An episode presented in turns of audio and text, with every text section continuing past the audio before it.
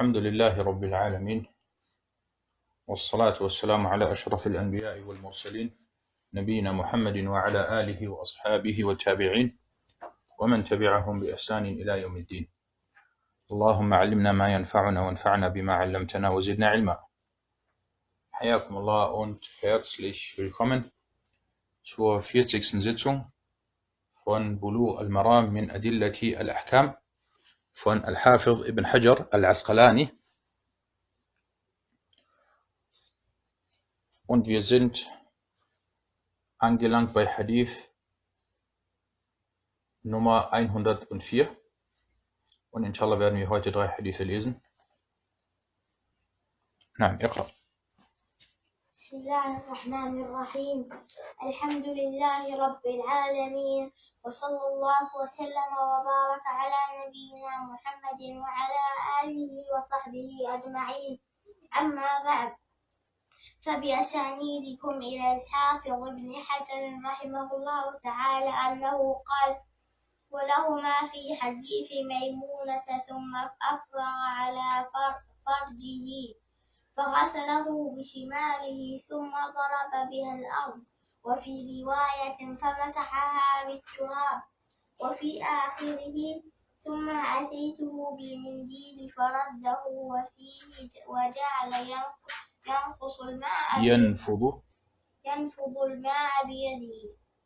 نعم أحسنت Hadith 104 und bei den beiden, also bei Al-Bukhari und Muslim steht, im Hadith von Maimuna, dann schüttete er das Wasser über sein Geschlechtsteil und wusch es mit der linken Hand. Hierauf schlug er mit ihr, also mit der linken Hand, auf den Boden. Und in einer anderen Überlieferung steht, anschließend wischte er sie mit der Erde. Und am Ende der Überlieferung steht, dann brachte ich ihm ein Tuch oder ein Handtuch, das er ablehnte. Und in dieser Überlieferung steht auch, er schüttelte das Wasser mit den Händen oder er reibte das Wasser mit den Händen von seinem Körper ab.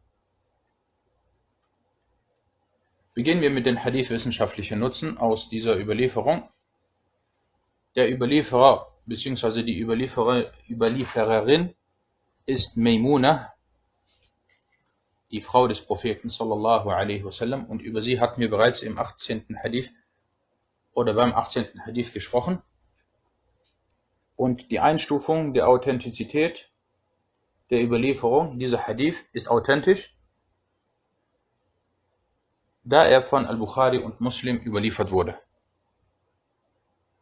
Und er wurde über die Überlieferungskette von Quraib, dieser über Ibn Abbas und dieser über Maimuna überliefert.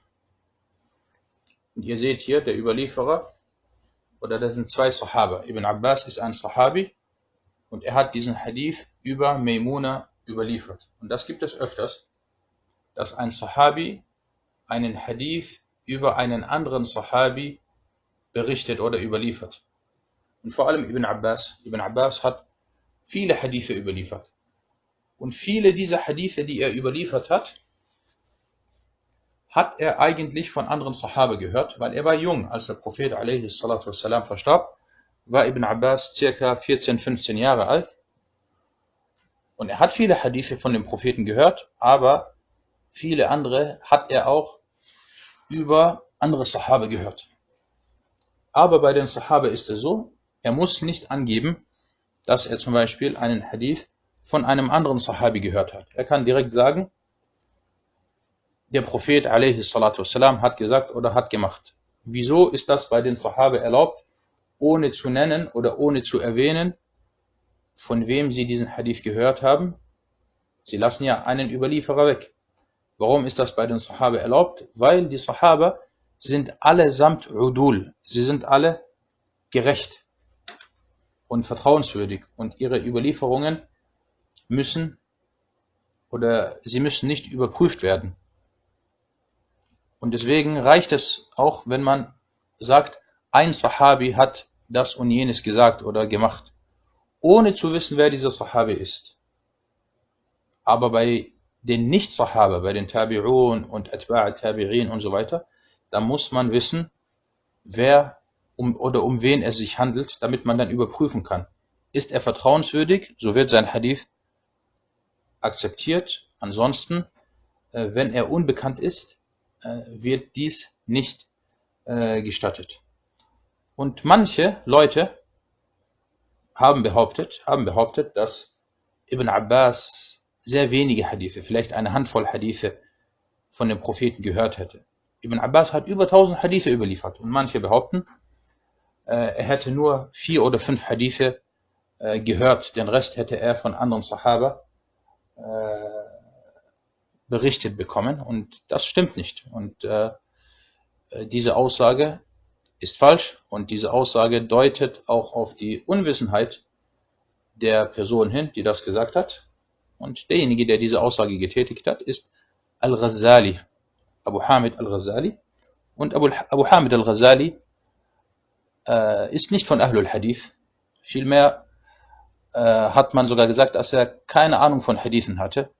Und das hat er sogar selbst über sich gesagt. Am Ende seines Lebens hat er gesagt, ja, ich habe mein Leben mit viel, äh, viel Falschem verbracht oder meine Zeit mit viel Falschem verschwendet. Und dann soll er angeblich am Ende, kurz bevor er gestorben ist, soll er angefangen haben, in Al-Bukhari zu lesen. Und deswegen seine Bücher von ihm sind gefüllt mit erlogenen und erfundenen Überlieferungen und äh, teilweise konnte er und seinesgleichen nicht zwischen einem Hadith, der von Bukhari, von Al-Bukhari überliefert wurde, und zwischen einem äh, erfundenen Hadith unterscheiden.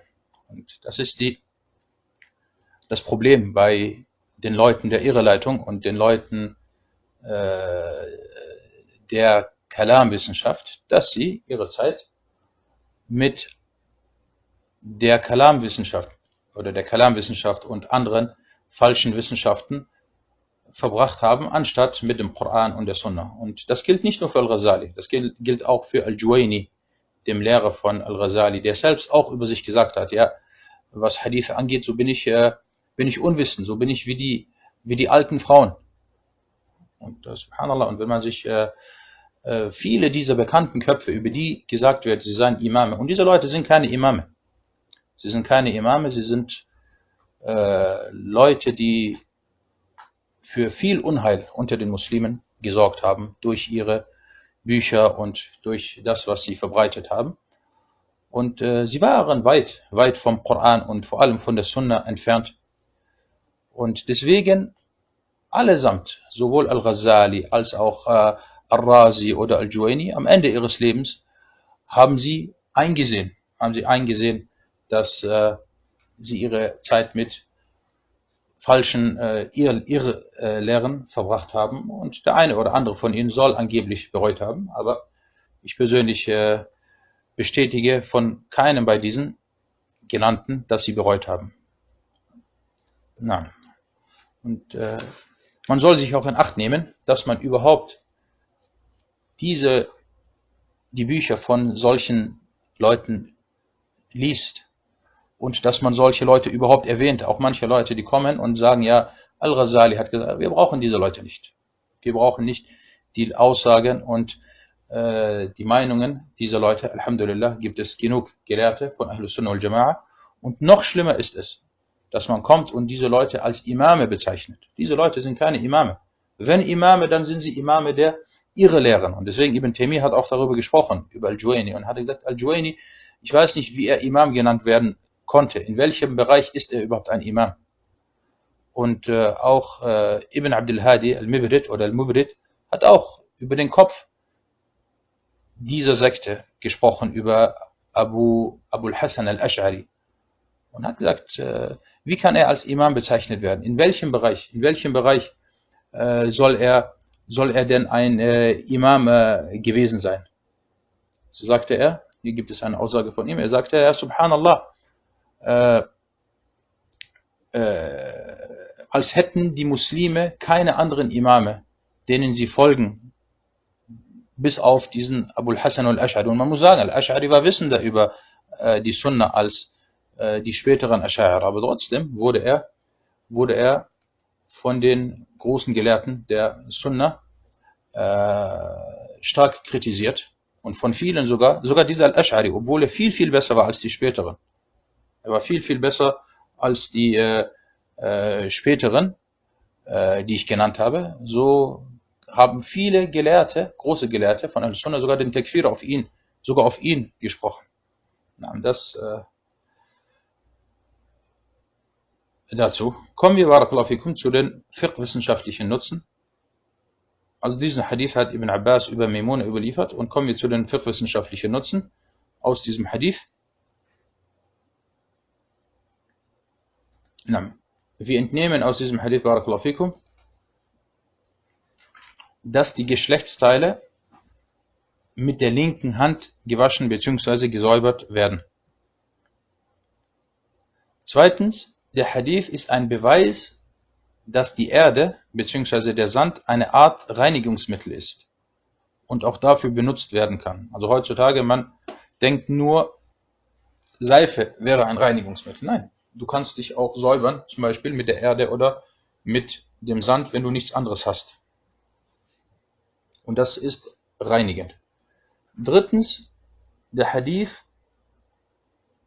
ist ein Beweis derjenigen, die sagen, dass es makro, also unerwünscht ist, sich nach dem Waschen oder nach dem Duschen mit einem Handtuch zu trocknen. Es gibt also Beweise oder es gibt Ansichten, manche Gelehrten sagen, es ist kein Problem, weil der Prophet والسلام, hat es hier abgelehnt, aber das war vielleicht eine Tat von ihm, dass er das jetzt in diesem Fall abgelehnt hat. Und andere wiederum sagen, nein, dieser Hadith ist ein Beweis, dass es unerwünscht ist, sich mit einem Tuch oder mit einem äh, Handtuch nach dem Duschen oder nach dem Waschen zu trocknen. Warum?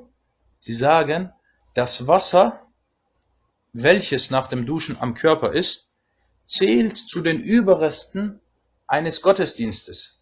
Welcher Gottesdienst? Al-Russel. Al-Russel ist ja eine Ibadah.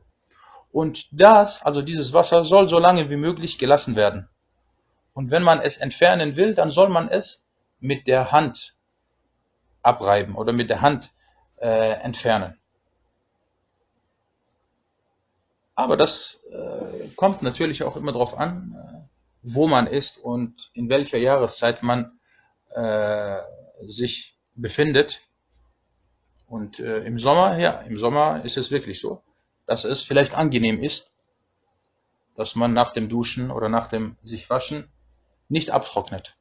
Aber im Winter, wenn es sehr kalt ist, äh, ist das vielleicht etwas schwieriger. Na, der vierte Nutzen, diese Hadithe, die wir jetzt heute und in den letzten Unterrichtseinheiten äh, gelesen haben, vielleicht ist uns Folgendes aufgefallen. Aisha, Um Salama, Maimuna, das sind alles Frauen des Propheten, wassalam.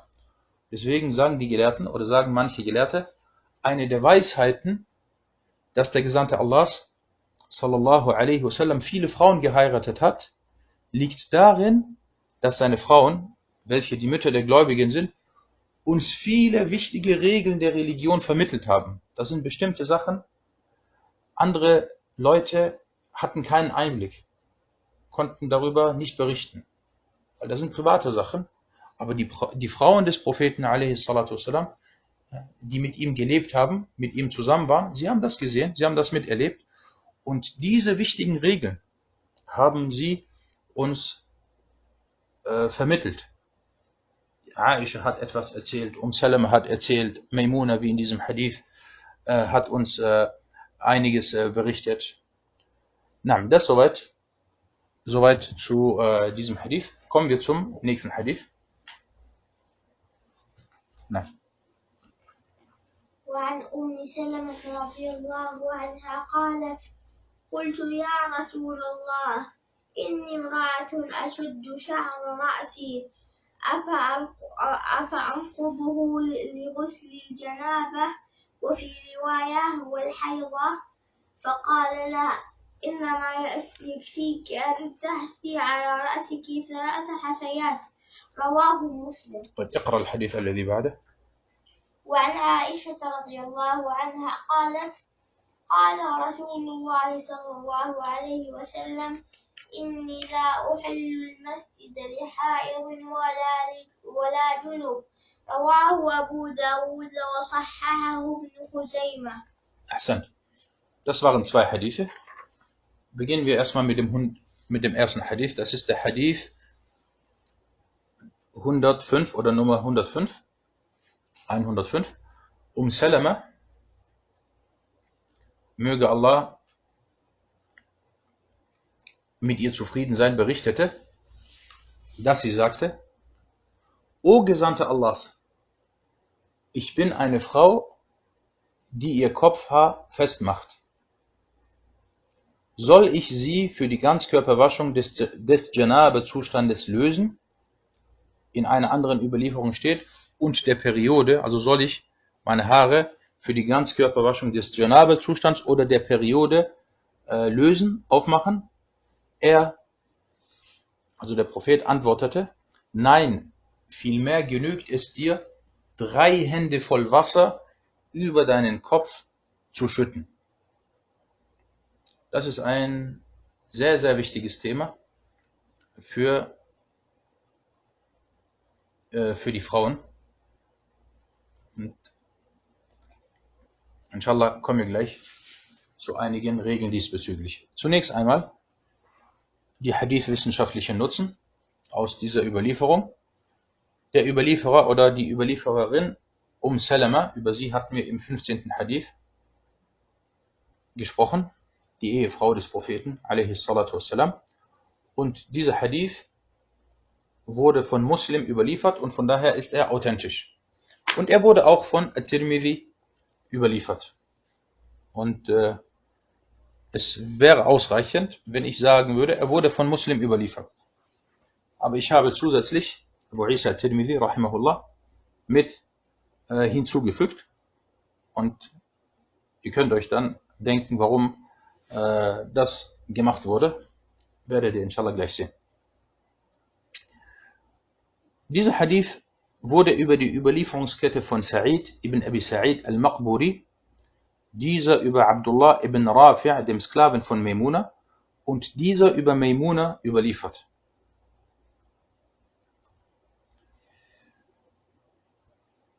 Und der Wortlaut, wir haben hier zwei Wortlaute. Wir haben einmal den Wortlaut, soll ich die Haare für die Ganzkörperwaschung des Janabe-Zustands lösen.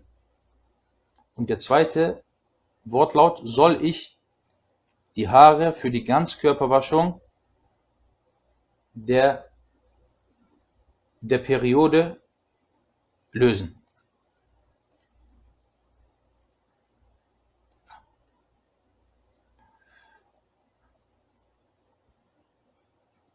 Na, jetzt.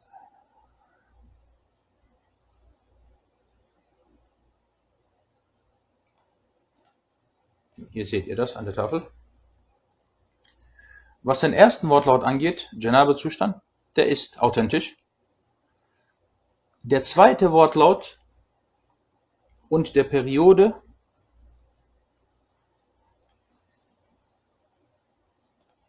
Ihr seht das hier. Der wurde über die Überlieferungskette von Abdul Razak, dieser über Sufyan al-Thawri und dieser über Ayyub überliefert. Wenn wir uns jetzt vom Äußerlichen her diese Kette anschauen, Abdul Razak, Thiqatul Hafiz, vertrauenswürdig und jemand, der viele Hadithe auswendig hatte. Er hat sogar ein großartiges Werk geschrieben. Sufyan al-Thawri, Imamun Jalil, ein großer Imam, und Ayub ebenfalls Thiqatun Thabt. Dann würden wir sagen, diese Überlieferungskette ist authentisch. Es gibt hier nichts auszusetzen. Aber die Imame von Jarh und Ta'dil, die Kritiker, Hadith-Kritiker, haben diese Vorgehensweise nicht akzeptiert. Sie haben gesagt, stimmt. Zwar ist Abdul Razak vertrauenswürdig und seine Hadithe äh, sind zahlreich, aber Abdul Razak hat verschiedene, oder bei Abdul Razak gibt es verschiedene äh, verschiedene Phasen oder verschiedene äh, Einstufungen. Zum einen, Abdul Razak ist aus, aus dem Jemen, Sanani, aus Sanani. Und wenn man bei sich zu Hause ist, in seinem Land, in seiner Stadt, in seinem Ort, man hat seine Bücher bei sich und man berichtet. Man macht im Normalfall keine Fehler. Wenn man sich unsicher ist, dann geht man in sein Zimmer und schlägt die Bücher nach und dann kommt man und sagt man, das ist der Hadith. Aber wenn man auf Reise ist, hat man normalerweise seine Bücher nicht dabei und man berichtet und überliefert aus seinem Gedächtnis heraus.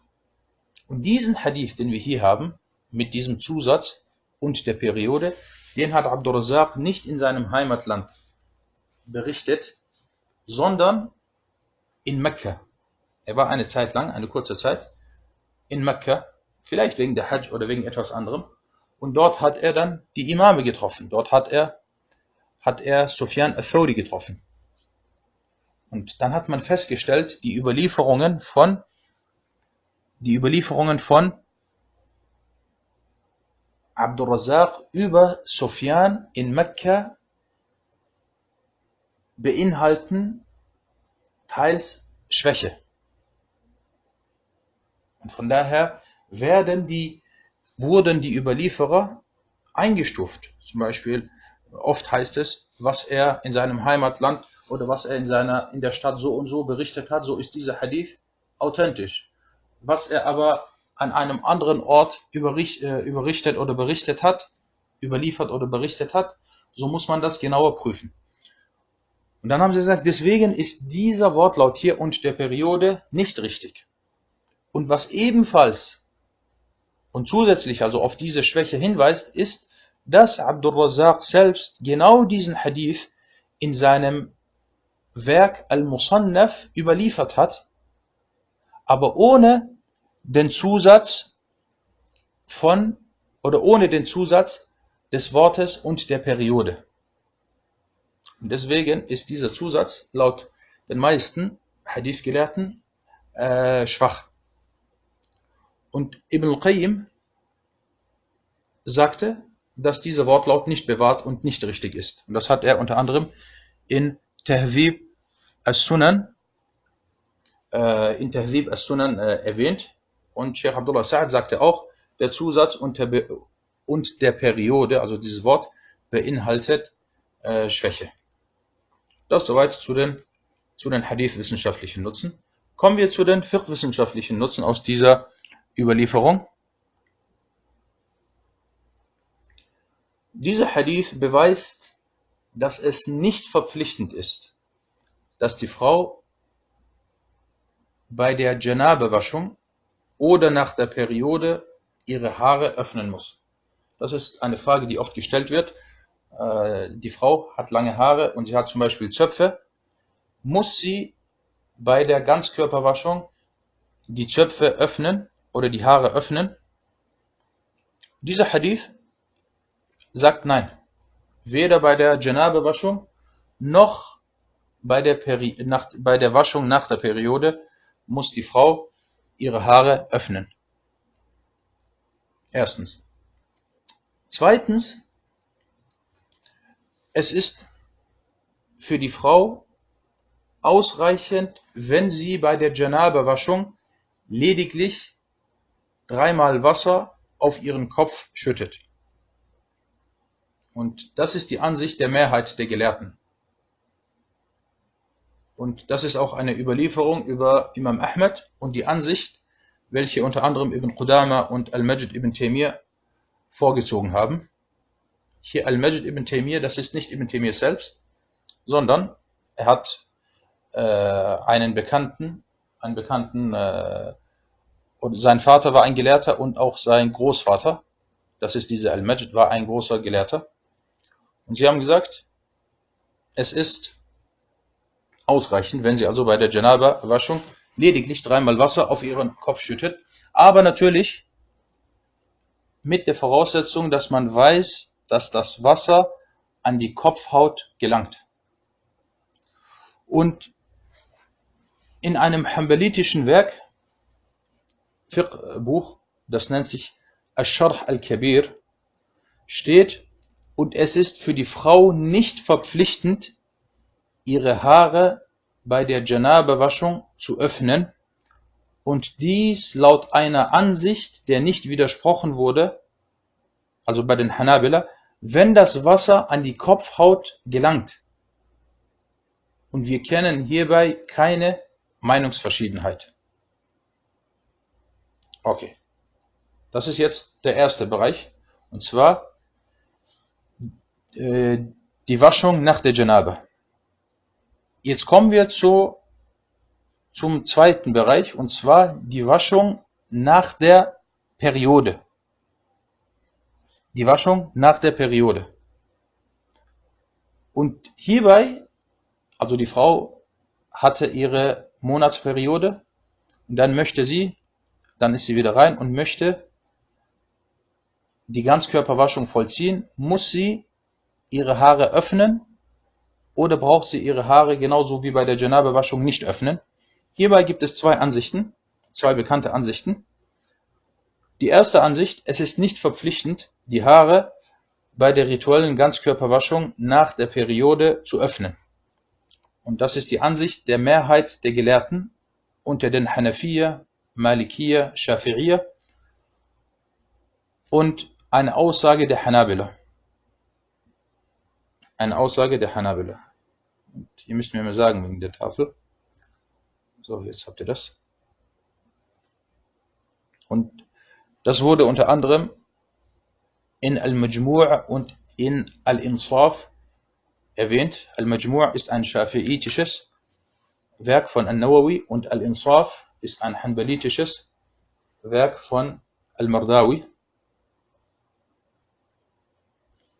Und ihr Beweis ist der erwähnte Hadith von Umm Salama, den Hadith, den wir hier mit uns haben. Die zweite Ansicht besagt, es ist verpflichtend, die Haare bei der Periodewaschung oder bei der Waschung der Periode oder bei der Waschung nach der Periode zu öffnen. Und das ist die bekannte Ansicht in der Rechtsschule von Ahmed und die der Zahiriyya. Und mit der Zahiriyya ist Ibn Hazm al-Zahiri al-Andalusi gemeint. Abu Muhammad heißt er. Und diese Ansicht vertrat auch Ibn al-Qayyim und der Auffassung war auch der frühere Mufti Muhammad ibn Ibrahim al-Sheikh. Und als Beweis führten sie den Hadith von Aisha an, einen anderen Hadith, in dem es heißt, öffne deine Kopfhaare und kämme sie. Also bei der Waschung nach der, nach der äh, Periode. Und äh, beide Ansichten sind stark.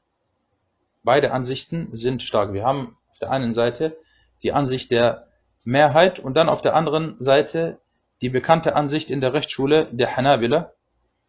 Und beide haben ihre Beweise. Und Wallahu ta'ala a'lam, hier in diesem Fall da beide Ansichten stark sind, wäre es besser, wenn die Frau bei der Waschung nach der Periode ihre Haare öffnet. Und so äh, geht man der Meinungsverschiedenheit aus dem Weg und ist inshallah auf der sicheren Seite. At-Tirmidhi, rahimahullah, der diesen Hadith auch überlieferte, sagte, nachdem er ihn als authentisch einstufte, so sagte er, und ihr wisst, At-Tirmidhi meistens, äh, wenn er einen Hadith überliefert, spricht er über ihn und über die Fiqh, äh, über den Fiqh des Hadith und er erwähnt auch sehr oft die Ansichten der Gelehrten und manchmal, weil er ein großer, selber ein großer Imam und Gelehrter war, erwähnt er selber seine eigene Ansicht, wie jetzt hier in diesem Fall, so sagte er, und die Leute des Wissens handeln danach, also nach diesem Hadith. Das ist der Hadith von, von Ummu äh, Salama. Sie handeln danach. Wenn die Frau die rituelle Ganzkörperwaschung vollzieht und ihre Haare nicht öffnet, reicht das für sie, nachdem sie Wasser auf ihren Kopf geschüttet hat. Und ihr seht, äh, At-Tirmidhi Tirmidhi äh, hat hier vom Äußeren her die Ansicht der Mehrheit der Gelehrten vertreten. Er sagte, erstens, die Leute des äh, Wissens, alle. Er hat ja nicht gesagt, manche Leute des Wissens, weil das macht er sehr oft. Und äh, wenn ihr darauf geachtet habt, werdet ihr festgestellt haben. Manchmal sagt er, und manche Leute des Wissens. Wenn er das sagt, und manche Leute des Wissens, dann deutet das darauf hin, es gibt hierbei Unstimmigkeiten. Hier sagt er, und die Leute des Wissens handeln danach. Er hat hier gesagt, äh, die Leute des Wissens, ohne zu sagen, dass es ohne oder ohne hin, hinzudeuten oder äh, darauf aufmerksam zu machen, dass es hierbei eine Meinungsverschiedenheit gibt. Wenn die Frau die rituelle Ganzkörperwaschung vollzieht, egal ob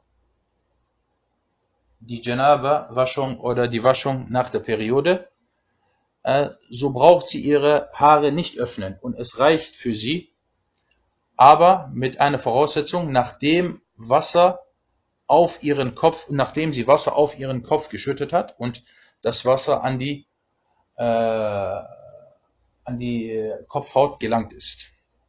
Na, das soweit zu diesem Hadith. Kommen wir zum heute dritten Hadith und letzten.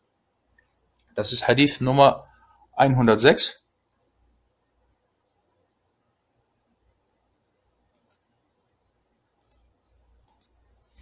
Aisha, möge Allah mit ihr zufrieden sein, berichtete, dass der Gesandte Allahs, sallallahu alaihi wasallam, sagte,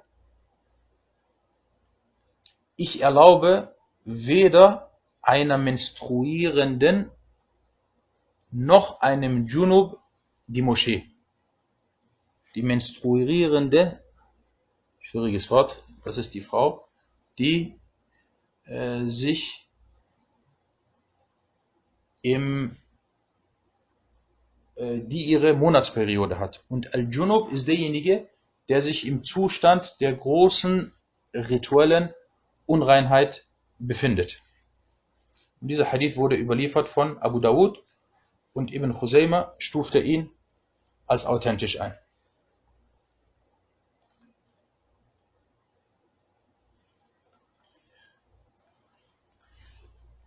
Die Hadith-wissenschaftliche Nutzen aus dieser Überlieferung, der Überlieferer oder die Überliefererin ist Aisha und über Aisha haben wir bereits ausführlich gesprochen, unter anderem beim 25. Hadith. Und die, Ein die Einstufung der Authentizität des Hadith. Dieser Hadith ist laut vielen Gelehrten, laut vielen Hadith-Gelehrten nicht authentisch. Er wurde von Abu Dawud, Ibn Majah und Ibn Khuzayma überliefert. Und der Hadith wurde über die Überlieferungskette von Al-Aflat ibn al-Khalifa, dieser über Jasra bint Dijajah und diese über Aisha überliefert. Diese Jasra bint Dijajah ist nicht bekannt. Sie ist aus Al-Kufa Kufa ist eine irakische Stadt und Aisha, sie war aus Al-Medina und Aisha hatte Schüler und Schülerinnen, bekannte Schüler und Schülerinnen, unter anderem äh, ihre Verwandte, wie zum Beispiel Urwa ibn Zubair, die ebenfalls alle aus Al-Medina waren. Und jetzt kommt eine Überliefererin aus dem Irak, aus Al-Kufa, Jasra, die nicht bekannt ist und die nicht zu den bekannten Schülern oder Schülerinnen von Aisha zählt und überliefert äh, hier einen Hadith. Und das ist eine Sache, die die Hadith-Gelehrten manchmal, manchmal als Illa nennen. Manchmal wird ein Hadith als nicht authentisch eingestuft, weil man dann sagt, dieser Sahabi, zum Beispiel Abu Huraira oder Abdullah ibn Umar, sie haben bekannte Schüler.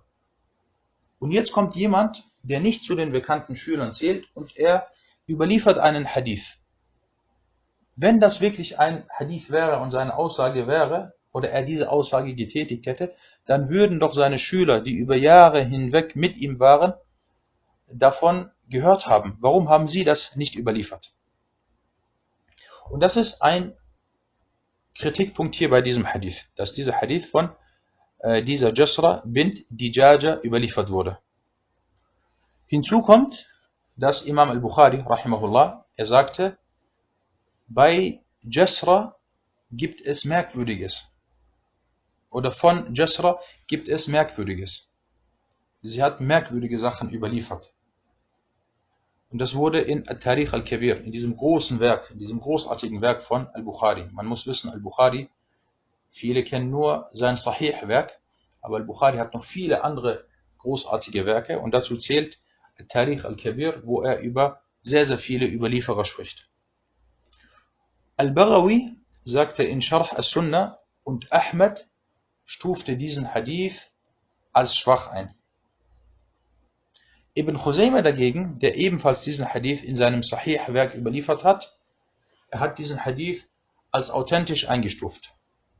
Was ist der Beweis, dass Ibn Khuzayma diesen Hadith als authentisch eingestuft hat? Woher wissen wir das?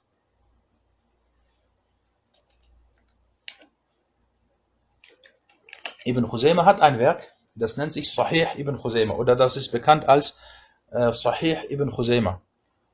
Und wenn er in diesem Werk einen Hadith überliefert und nicht über ihn spricht und nicht auf die Schwäche hinweist, dann deutet das darauf hin, dass dieser Hadith bei ihm, zumindest bei ihm, authentisch ist oder für ihn authentisch ist. Und das hat er hier in diesem Fall gemacht. Ibn Rajab dagegen, Al-Hambali, sagte, dieser Hadith, er hat zwei Überlieferungsketten. Er sagte, seine beiden Überlieferungsketten sind schwach. Und Sheikh Abdullah Sa'ad sagte auch, dass dieser Hadith äh, schwach ist. Und ihr seht, dass viele Imame, wie zum Beispiel Al-Bukhari und Ahmed, äh, diesen Hadith also als nicht authentisch eingestuft haben. Kommen wir, Barakallahu zu den, zu den fiqh-wissenschaftlichen Nutzen aus dieser Überlieferung. Und hierbei gibt es viele wichtige Punkte. Weil es geht jetzt hier um folgende Thematik. Die Frau, die ihre Monatsregel hat, darf sie die Moschee betreten und sich in der Moschee aufhalten? Oder derjenige, der Junub ist, der im Janaba-Zustand ist, darf er in der Moschee bleiben? Und vor allem äh, äh, viele Frauen und Schwestern fragen, Sie sagen, ich habe zum Beispiel meine Monatsperiode. Darf ich in die Moschee gehen, weil es in der Moschee zum Beispiel einen Vortrag gibt? Oder darf ich zum Freitagsgebet gehen, weil ich mir lediglich die Freitagspredigt anhören will? Das gibt es auch, diese Frage. Die wird auch öfters gestellt. Darum geht es. Und hier, wir haben jetzt über diesen Hadith gesprochen und dieser Hadith ist laut vielen Gelehrten nicht authentisch. Kommen wir aber erstmal zu den allgemeinen fiqh-wissenschaftlichen Nutzen aus diesem Hadith. Und das ist immer die Vorgehensweise, wenn wir hier über den Fiqh des Hadith reden, so reden wir allgemein. Worum geht es in diesem Hadith? Abgesehen davon, ob der Hadith authentisch ist oder nicht authentisch ist. Weil es gibt manchmal Hadithe, die sind vielleicht nicht authentisch, aber sie werden als Beweis angeführt. Wie jetzt dieser Hadith. Er ist nicht authentisch, aber er wird als Beweis angeführt. Warum? Entweder weil es andere Hadithe gibt, die diesen Hadith stärken, oder weil es zum Beispiel einen Vers aus dem Koran gibt, der auf die Richtigkeit des Inhaltes hindeutet. Weil wenn wir sagen, der Hadith ist schwach, dann ist das auf die Überlieferungskette bezogen. Wir sagen, die Überlieferungskette ist schwach, somit ist der Hadith schwach. Aber es kann sein, trotzdem kann es sein, dass der Hadith selbst richtig ist. Und wie oft gibt es, oder es gibt viele Hadithe, die zum Beispiel über die Zeichen der Stunde sprechen. Und wenn man sich dann diesen Hadith anschaut, dann wird man vorfinden, dass die Überlieferungskette schwach ist. Aber die Realität, die Realität äh, zeigt, dass das aufgetreten ist. Ein Hadith ist schwach, so und so, aber dann auf einmal sieht man, genau das, was in diesem Hadith erwähnt wurde, ist aufgetreten. Dann kommen wir Ala kullin, kommen wir zu den fiqh-wissenschaftlichen Nutzen aus diesem Hadith. Aus diesem Hadith wird entnommen, dass die menstruierende Frau sich nicht in der Moschee auf, aufhalten darf. Und gleiches gilt für die Nufasa. Die Nufasa, das sind die Wöchnerinnen. Das ist, mit Wöchnerin ist die Frau gemeint, die sich im Wochenbett befindet. Und mit Wochenbett ist gemeint, eine Frau hat ein Kind bekommen und dann gibt es diese Phase, die wird Wochenbett genannt, die dauert circa 40 Tage. Und diese beiden Arten von Frauen oder die Frauen, die sich in diesem Zustand befinden, dürfen laut diesem Hadith äh, sich nicht in der Moschee aufhalten. Bei dieser Thematik kam es zu Unstimmigkeiten unter den Gelehrten.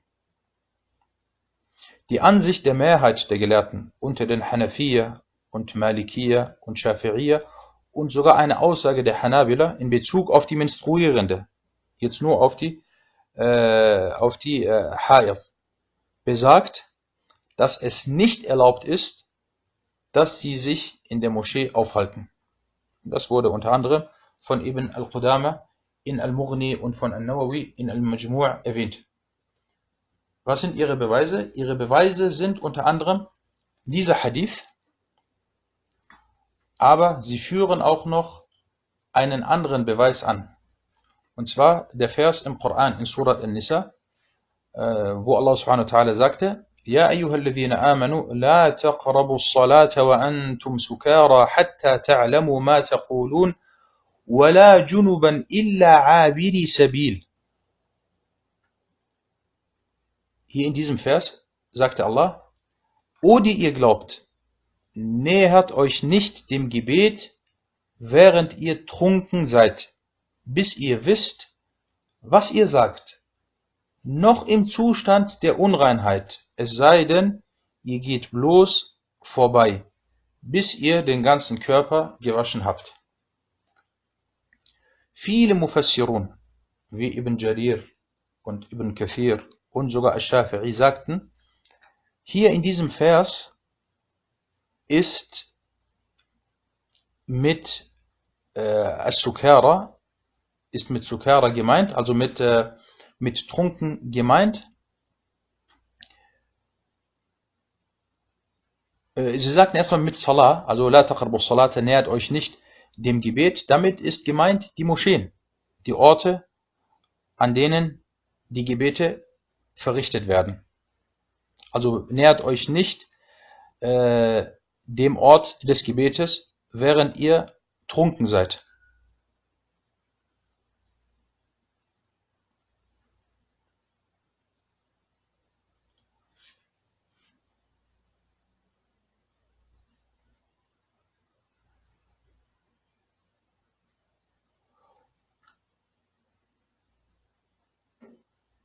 Und sie sagten, hier in diesem Vers wird der Junub genannt und sie sagten, mit dem Junub wird verglichen oder dem Junub ist gleich Al-Ha'id oder Al-Ha'id ist dem Junub gleich und zwar die Menstruierende.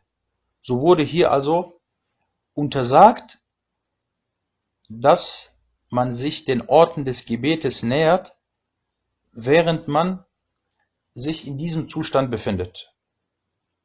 Also der Junub und die Ha'id. Das ist die erste, die erste Ansicht. Und die zweite Ansicht, die hat unter anderem, die haben unter anderem Ibn Hazm und Ibn al-Munzir und einige andere vertreten.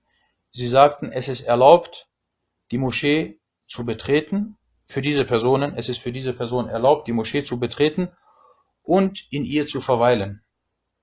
Und hierbei widersprachen sie der Mehrheit. Sie sagten, der Hadith, den ihr als Beweis nehmt, er ist nicht authentisch. Deswegen kann er nicht als Beweisgrundlage angeführt werden.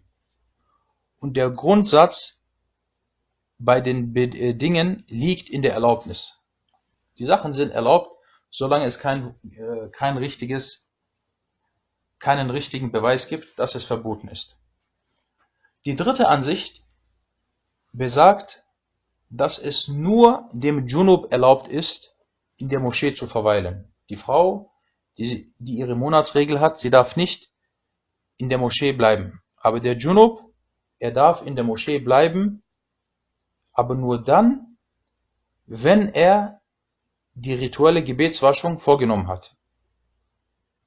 Und das ist unter anderem die Ansicht von Ahmed und von äh, Ibn Taymiyyah. Was ist ihr Beweis? Ihr Beweis sind einige Athar. So hat Sa'id ibn Mansur über Ata ibn Yasar berichtet, dass dieser sagte, رأيت رجالا من أصحاب النبي صلى الله عليه وسلم يجلسون في المسجد. Und ich habe einige Männer von den Prophetengefährten gesehen, die in der Moschee saßen. وهم مجنبون, während sie sich im Janabe-Zustand befunden haben. إذا توضأوا وضوء الصلاة, wenn sie die Gebetswaschung wie für das Gebet verrichtet haben. Und dieser Athar wurde unter anderem von Sa'id ibn Mansur äh, überliefert. Und es gibt noch einen anderen Beweis oder eine andere Überlieferung, die auf das Gleiche hindeutet. Also es gibt hier diese drei bekannten Ansichten unter den Gelehrten hinsichtlich der Ha'id und des Junub, ob diese sich äh, in der Moschee aufhalten dürfen oder nicht. Und das ist ein, eine Thematik oder eine schwierige Thematik wo es wirklich, äh, wo alle Seiten ihre Beweise haben. Na, ich habe das versucht, so gut es geht, äh, kurz zu erwähnen. هذا والله تعالى أعلم وصلى الله على محمد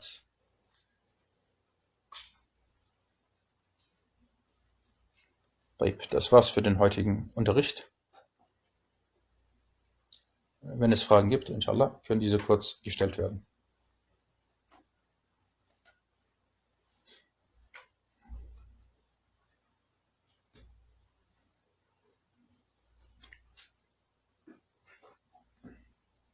Naam, und die Frage, die Frage, warum etwas erwähnt wird, wenn er schwach ist. Natürlich, ihr müsst immer wissen, bei manchen Hadithen gibt es Unstimmigkeiten. Manche Gelehrte stufen den Hadith als authentisch ein, andere wiederum als schwach. Jetzt zum Beispiel bei dem Hadith, der mit uns war, Ibn Khuzaymah, einer der großen Imame, er hat diesen Hadith als, als authentisch eingestuft, andere wiederum nicht.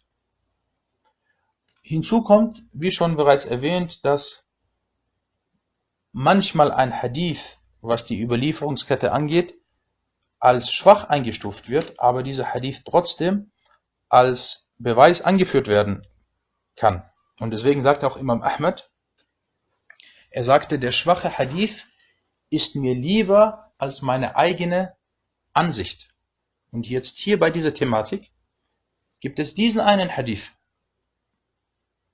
und dieser Hadith ist schwach. Aber die Schwäche ist jetzt nicht so, dass man sagt, er ist verwerflich. Es geht, die Schwäche dreht sich hauptsächlich um diese Jasra.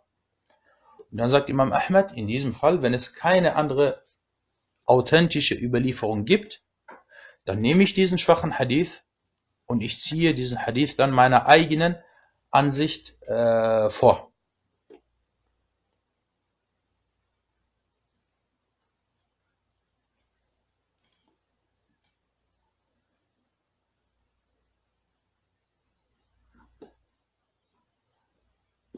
Äh, nein, das Buch äh, gibt es noch nicht als PDF.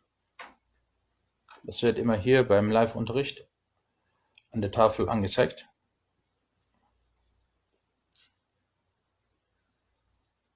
Wöchnerin, das ist ein Begriff, ein Fachbegriff. Und damit ist gemeint, wenn die Frau nach der Geburt hat die Frau oder kommt es bei der Frau zur, äh, zur Blutung diese Blutung dauert ungefähr äh, knapp 40 Tage oder circa 40 Tage. Und das ist vergleichbar. Das ist vergleichbar mit der Monatsperiode, was ja, was also die Regeln angeht. Wenn die Frau sich oder wenn die Frau ihre Monatsperiode hat, so wisst ihr, sie darf nicht beten und sie darf nicht fasten. Und das gleiche gilt für die Wöchnerin. Wenn sie sich in, diesem, in dieser Phase befindet, dann darf sie nicht fasten und darf nicht beten. Also das hängt also mit einigen Regeln äh, zusammen. Und im Arabischen heißt es oder wird sie wird dies An-Nufasa genannt. An-Nifas, An-Nifas, also das Wochenbett ist An-Nifas.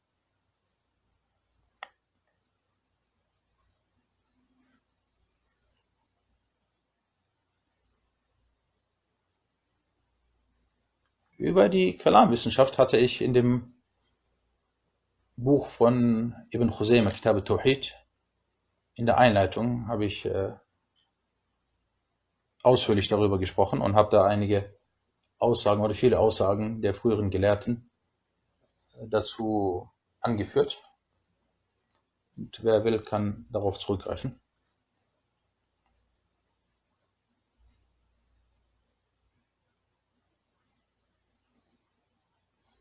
Inshallah, bei Gelegenheit äh, wird vielleicht etwas darüber geschrieben.